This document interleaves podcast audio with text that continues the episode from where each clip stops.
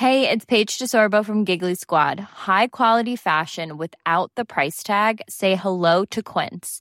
I'm snagging high-end essentials like cozy cashmere sweaters, sleek leather jackets, fine jewelry, and so much more. With Quince being 50 to 80% less than similar brands. And they partner with factories that prioritize safe, ethical, and responsible manufacturing. I love that. Luxury quality within reach. Go to quince.com slash style to get free shipping and 365-day returns on your next order. quince.com slash style.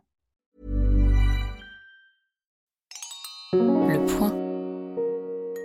Vous écoutez Hors Champ de Bataille, un podcast dédié aux abonnés du Point. Épisode 1 Marie Curie, héroïne de Verdun.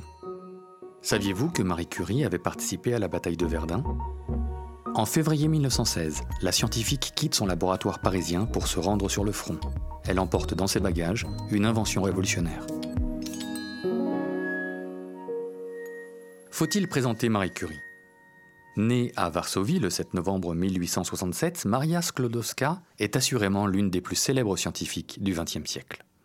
C'est à elle et à son mari Pierre Curie que l'on doit la découverte de deux éléments radioactifs, le polonium et le radium. C'est pour cette découverte que le couple a obtenu le prix Nobel de physique en 1903. Marie en recevra un autre, seul cette fois, pour ses travaux de chimie en 1911. Lorsqu'éclate la Première Guerre mondiale à l'été 1914, Marie Curie a 46 ans. Elle dirige l'Institut du Radium. Cet établissement a pour objectif de cerner toutes les propriétés que peut avoir cet étrange élément chimique qui porte le numéro atomique 88. La scientifique développe notamment des recherches biologiques sur les applications médicales des rayons X. Les travaux de Marie Curie ouvrent la voie aux premiers appareils d'imagerie médicale, les fameuses radiographies qui permettent de voir le squelette.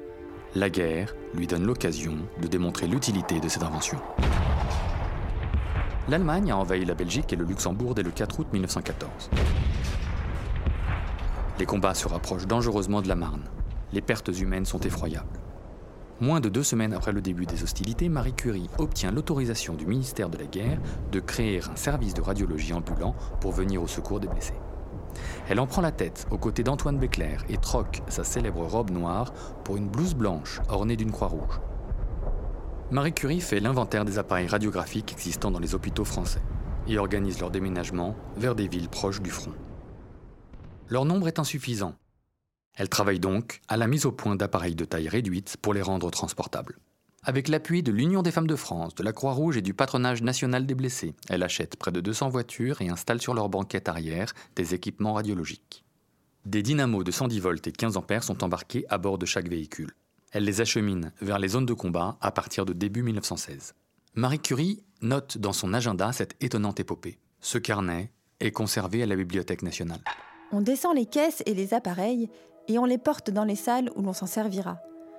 Le chauffeur prépare le groupe ou la dynamo et établit au moyen d'un long câble, 25 mètres suffisent en général à tous les besoins, la communication avec les appareils que le manipulateur dispose dans la salle. Avec l'aide d'infirmiers, on pose aux fenêtres les rideaux noirs apportés par la voiture ou les couvertures de l'hôpital. Le manipulateur et son chef, d'un coup d'œil, choisissent la disposition des appareils, ils les placent, ils assemblent les pièces démontables, installent l'ampoule et la soupape, établissent les connexions. On remplit la turbine de gaz d'éclairage. Un signe au chauffeur et l'on envoie un courant d'essai dans l'ampoule. Si elle donne satisfaction, tant mieux. Sinon, on procède rapidement à un réglage délicat ou bien on prend une ampoule de secours. On prépare l'écran radioscopique et toutes sortes de petits accessoires à portée de la main papier, crayons, gants et lunettes de protection, fil à plomb. On dispose à l'abri des rayons les plaques et châssis et on place dans le cabinet de photographie les bains qu'on a apportés. Enfin, tout est prêt. Si l'on n'a pas eu de déboire et si l'on se trouve dans un endroit connu, l'installation a pu être faite en une demi-heure. En permettant de localiser précisément les fractures mais aussi les balles ou les éclats d'obus dans les corps des blessés, ces machines vont aider à sauver des milliers de soldats. Auparavant, les chirurgiens devaient fourrailler les chairs à partir des plaies pour tenter de retrouver les projectiles. Les radiographies permettent de raccourcir la durée des interventions et évitent les amputations inutiles. Très vite, on manque de manipulateurs. Marie Curie en forme en urgence 150, des jeunes femmes et des jeunes hommes qui assistent les médecins mais font aussi office de mécaniciens et de chauffeurs. Ce service radio va aider les unités chirurgicales mobiles à opérer les blessés au plus près du front.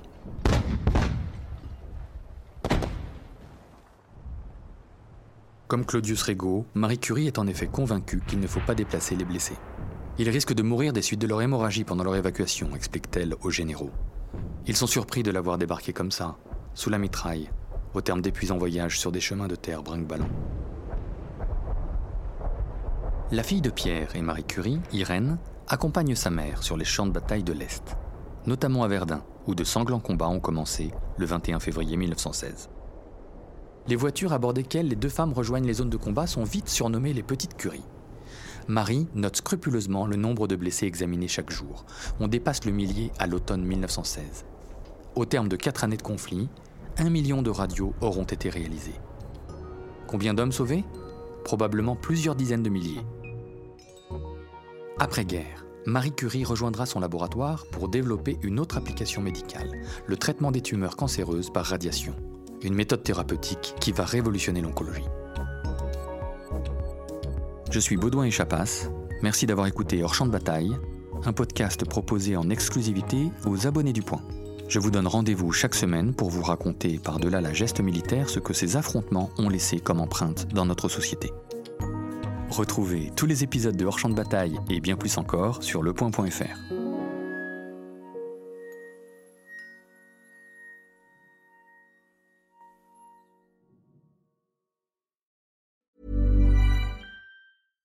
Selling a little or a lot? Shopify helps you do your thing however you cha-ching. Shopify is the global commerce platform that helps you sell at every stage of your business. From the launch your online shop stage to the first real life store stage, all the way to the did we just hit a million orders stage. Shopify is there to help you grow. Shopify helps you turn browsers into buyers with the internet's best converting checkout. 36% better on average compared to other leading commerce platforms because businesses that grow grow with Shopify. Get a $1 per month trial period at shopify.com/work. shopify.com/work.